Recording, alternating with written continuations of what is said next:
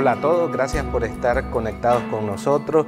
Hoy quisiera que meditáramos en una porción de la Biblia que está en Mateo capítulo 18, versículo 19. Otra vez os digo que si dos de vosotros se pusieren de acuerdo en la tierra acerca de cualquier cosa que pidieren, les será hecho por mi Padre que está en los cielos.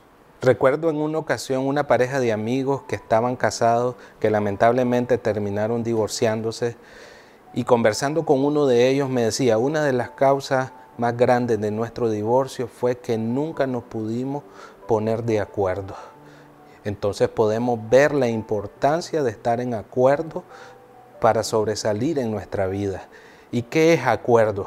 Acuerdo es conformidad o armonía entre personas o aceptación de una situación, una opinión, una decisión. Decisión sobre algo tomada en común por varias personas.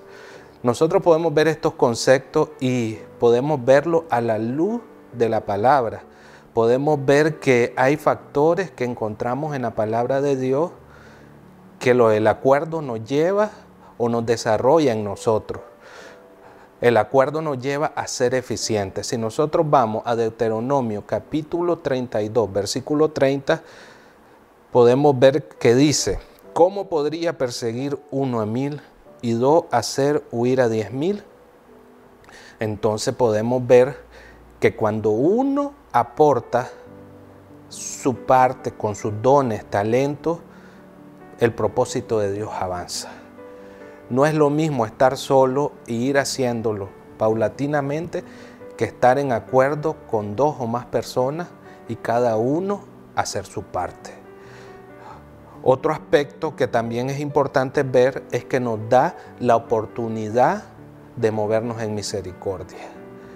¿Y qué quiere decir esto? Quiere decir que cuando estamos dos o más, podemos protegernos.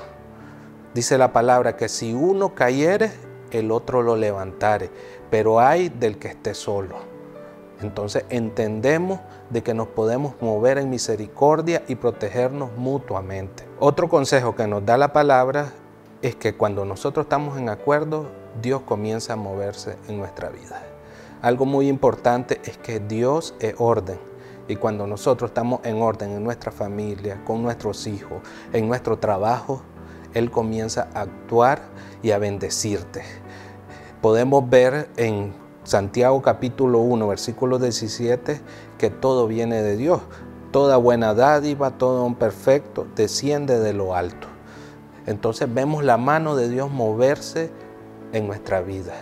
Yo no sé por lo que tú estás pasando, yo no sé por lo que tú en estos momentos estás pidiéndole a Dios, pero solo te digo, que hay que ponerse de acuerdo con los que están a tu alrededor para que la mano de Dios pueda obrar en tu vida.